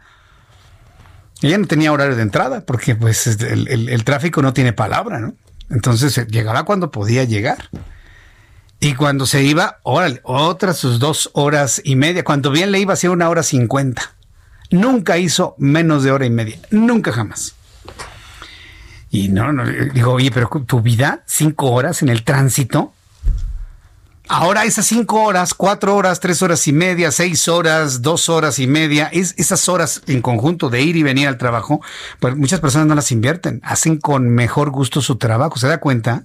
A mí me parece que esto es algo que llegó para quedarse, que no tiene retorno, porque en el momento en el que el empresario empieza a evaluar costo-beneficio, el, eh, tener a su personal en su propia casa, ¿sí? no gasta en inmuebles, no gasta en espacios de estacionamiento, no gasta en aire acondicionado, no gasta en, en electricidad, en elevadores. Cuando se ve que todos esos gastos se le pueden sumar al asociado o al empleado en su propia casa y además está más dispuesto a trabajar, no, pues estamos ante una revolución propia eh, o comparable a la revolución industrial, en donde ya la gente va a empezar a trabajar desde sus casas gracias al desarrollo de la tecnología. Ya desde nuestra casa podemos hacer home office, podemos tener juntas, nos podemos ver a distancia al otro lado del mundo en tiempo real se, da cuenta de lo interesante de esta, de esta entrevista. estamos entrando a un punto de una gran revolución empresarial, industrial en este siglo XXI, que ni duda quepa. Bueno, hablando de otros asuntos, que tiene que ver con las eh, evaluaciones. Ya le platicaba que los empresarios van a empezar a hacer evaluaciones en el mundo sobre estas realidades. Aquí en nuestro país, el Heraldo de México, nuestra casa editorial, como ya he comentado, mi casa de todos los días, mi casa de todos los días en donde hacemos radio, televisión, prensa, todos, para poderlos tener completamente informados a ustedes. Bueno, el Heraldo de México, junto con Caudae, usted conoce a esta empresa que hace evaluaciones, eh, que hace calificación del desempeño, del desenvolvimiento de los gobiernos locales, hizo un trabajo muy interesante. Em, eh, realizó un trabajo de evaluación de los gobernadores en la República Mexicana en función de sus decisiones en torno al COVID-19. Decisiones para, para hacer llamados mantenerse en casa. Decisiones para destinar recursos económicos a hospitales. E, e, este tipo de decisiones han resultado en aprobación o desaprobación por parte de, las, de la ciudadanía. Y quiero compartirle que con base en este eh, informe que se dio a conocer el día de hoy, son cinco los estados, cinco gobernadores los que tienen la mayor calificación y se los voy a compartir. Según este trabajo realizado por Caudae y el Heraldo de México, los cinco gobernadores mejor evaluados en cuanto a su desempeño frente a la pandemia de COVID-19 en México son los siguientes. En primer lugar, ¿sabe quién está en primer lugar? Quirino Ordaz, de Sinaloa con el 64.3% de aprobación. Es muy buen nivel de aprobación, 64.3% ¿eh? de aprobación. En segundo lugar, Claudia Sheinbaum, jefa de gobierno de la Ciudad de México, con el 63.7%. Hemos visto, y todos estamos de acuerdo, que las condiciones en la Ciudad de México no han sido como para transitar a un semáforo amarillo o verde. La Ciudad de México es epicentro del COVID-19 y muchos estamos seguros que Claudia Sheinbaum, aunque no le guste luego al presidente de la República, ha tomado decisiones muy independientes para mantener decisiones que aplican únicamente para las 16 delegaciones de la capital de la República. En tercer lugar, Mauricio Vila de Yucatán, con el 62.9% de aprobación. Note usted los cercanos que están los cinco primeros gobernadores en aprobación. Están muy cercanos en calificación. 62.9% Mauricio Vila. En cuarto lugar está Carlos Mendoza Davis, gobernador de Baja California Sur, con el 61.1%. Y en el quinto lugar, que son los cinco, el, top cinco, si usted me lo permite, el top five en cuanto a atención por coronavirus en el país. Miguel Riquelme de Coahuila con el 60.5%. Recordemos que los gobernadores, luego de lo que ha determinado la Secretaría de Salud, de que cada entidad se va a ser responsable de sus, de sus decisiones en materia de COVID, pues estos cinco gobernadores se pusieron las pilas, como se dice popularmente, y tienen estos niveles de aprobación en sus respectivas entidades federativas. Cuando son las 7.49, hoy tenemos deportes aquí en el Heraldo Radio con Roberto San Germain. Mi querido Roberto, qué gusto saludarte, bienvenido, muy buenas noches. ¿Qué tal, mi querido Jesús Martín? Muy buenas noches a ti y a toda la gente que nos sintoniza. Y pues vamos a platicar del tema, del novelón, del culebrón, como lo dicen en España. Y es que Lionel Messi sigue en esta situación de ya no querer jugar con el Barcelona. Y hoy el presidente del equipo, Josep Bartomeu, pues se lava las manos como Poncio Pilatos y le dice, toma tú la decisión. Si quieres quedarte en el Barcelona, yo renuncio. ¿Para qué? para que el que quede mal es Lionel Messi. ¿Por qué? Porque la decisión que tome Lionel Messi se le van a ir a la yugular. Si el tipo llega y dice, ok, que se vaya Joseph Bartomeu y yo me quedo, pues simplemente Bartomeu se va a lavar las manos y va a decir, perfecto, ya vieron cómo se hizo en sus caprichos, pero también a la hora que Lionel Messi diga, ya no quiero jugar para el Barcelona, va a decir también Bartomeu, miren, yo puse mi cabeza, el tipo no quiso. De todas maneras, Lionel Messi va a salir, como se dice vulgarmente, embarrado y va a ser el malo de la película. Cuando en realidad el que ha llevado al traste todas las temporadas de los últimos tres años que llevaba bien el Barcelona, es el señor Josep Bartemeo. No es Lionel Messi. No son los caprichos de Lionel Messi como nos ha querido vender. Simplemente Lionel Messi ya no se siente a gusto. Quiere dar un paso tiene 33 años, ya lo ganó todo con el Barcelona, le dio grandeza al Barcelona y ahora le reprochan. Bueno, eh, eh, es que eso sucede. En el mundo el éxito no se perdona, mi querido Roberto. Entonces, eh, los reproches llegan, pues sí, sí, sí. La gente se acostumbra a ver lo bueno, se acostumbra a ver lo ganador, sobre todo que abone para el club y ahora que ya no quiere, pues le reprochan en lugar de agradecerle. No me extraña, ¿eh? es condición humana, mi querido Roberto. Yo estoy de acuerdo contigo y me queda claro que no hay gente que sea más grande que un club, pero el que lo pongas a este hombre como el malo, cuando en los últimos años te ha dado todo, pero todo, no, nunca tuve equipo antes, cuando tuvo oportunidades, y ahora llega el tipo y dice, ya no quiero jugar con ustedes. También hay un tipo que tiene que hacer el recambio generacional y le toca también a Lionel Messi. Ya se fueron sus compañeros Iniesta, ya se fue Xavi, ya se fue Puyol. Esa generación ya se acabó el tipo también dice, quiero ir a jugar a otro lado y se vale. porque siempre hay que, como dices tú, el éxito hay que pegarle con todo? Y también al del presidente, es un hombre de negocios con un colmillo larguísimo contra un futbolista al cual le dice, tú toma la decisión, pero la decisión que tomes va a cargar sobre ti toda la vida. Bueno, pues, eh, ¿qué le vamos a hacer? Pues, eh, ¿tú crees que entonces ya Messi ya, ya, ya, ya se ubicó con este otro nuevo club? Yo creo que sí, y te voy a decir por qué. Yo creo que va a ir al Manchester City, va a ir con su gran amigo Joseph Guardiola, donde quiera estar allá. Han hablado, y yo creo que sí se va a ir Lionel Messi. Yo lo veo más en Inglaterra que en Cataluña, en Barcelona, porque la verdad es que el tipo también se quiere ir. Es, eso es muy importante. Yo creo que es muy legítimo cuando alguien dice, yo llegué hasta aquí, hasta aquí llegué. Oye, mi querido Roberto, muchísimas gracias por esta información. Nos escuchamos el día de mañana. Gracias. Claro que sí, hasta mañana, que pases muy buena noche. Hasta luego, muy buenas noches. Roberto San Germán con toda la información deportiva. ¿Cuánto me queda de, tiempo para despedir nuestro programa? Dos minutos. A ver, por favor, a ver, mucha atención porque le tengo algo muy importante que informar. Eh, yo no voy a hacer mayor comentario a esto. Yo no voy a hacer mayor comentario a esto. Nada más decirle que hace unos cuantos minutos la Secretaría de Salud acaba de cambiar la cifra para personas fallecidas. Yo le digo, hoy estoy de buenas y quiero pensar que tuvieron un problema técnico en su computadora y no tuvieron información de número de personas fallecidas. Están informando que fue un error y están enviando a todos los medios de comunicación en estos momentos una fe de erratas y nos dicen que sí, que sí hubo fallecidos, siempre sí hubo fallecidos. Yo ya había cerrado el capítulo diciendo, bueno, señores, mañana vemos cuántos, ¿no? Y ya, sin problema, les falló la computadora, no nos, no nos preocupamos, pues, ¿qué más quisiera que ese dato de cero fuera real? Pero no, la Secretaría de Salud acaba de emitir una fe de ratas que está en este momento llegando a todos los medios de comunicación para informar que al registro del día de hoy efectivamente fallecieron 518 mexicanos. Fe de ratas de la Secretaría de Salud, bueno, está bien, todo el mundo se puede equivocar y se pueden hacer estas fe, de ratas. Lo que me llamó la atención es todo este jaloneo que hubo desde las 7 de la noche, que si había, que si no había, que si fluía, que si no fluía, que eran los de ayer, no, no son los de ayer, son los de hoy, no, nada más vamos a dar este contagiados, pero fallecidos no. Entonces, eso fue lo que me llamó la atención todo este jaloneo, por eso le dimos fin, ok, no hay muertos hoy, mañana los informamos. Están informando en este momento que sí podemos sumar a la lista 518, mil, 518 mexicanos para una suma total de 62.594 el día de hoy. A nombre de este gran equipo de profesionales de información, soy Jesús Martín Mendoza, le agradezco su atención en este programa. Nos vemos mañana a 2 de la tarde, Heraldo Televisión a las 2 por el 10 y 6 de la tarde aquí. Gracias. Esto fue... Las noticias de la tarde con Jesús Martín Mendoza. Heraldo Radio. La HCL se comparte, se ve y ahora también se escucha.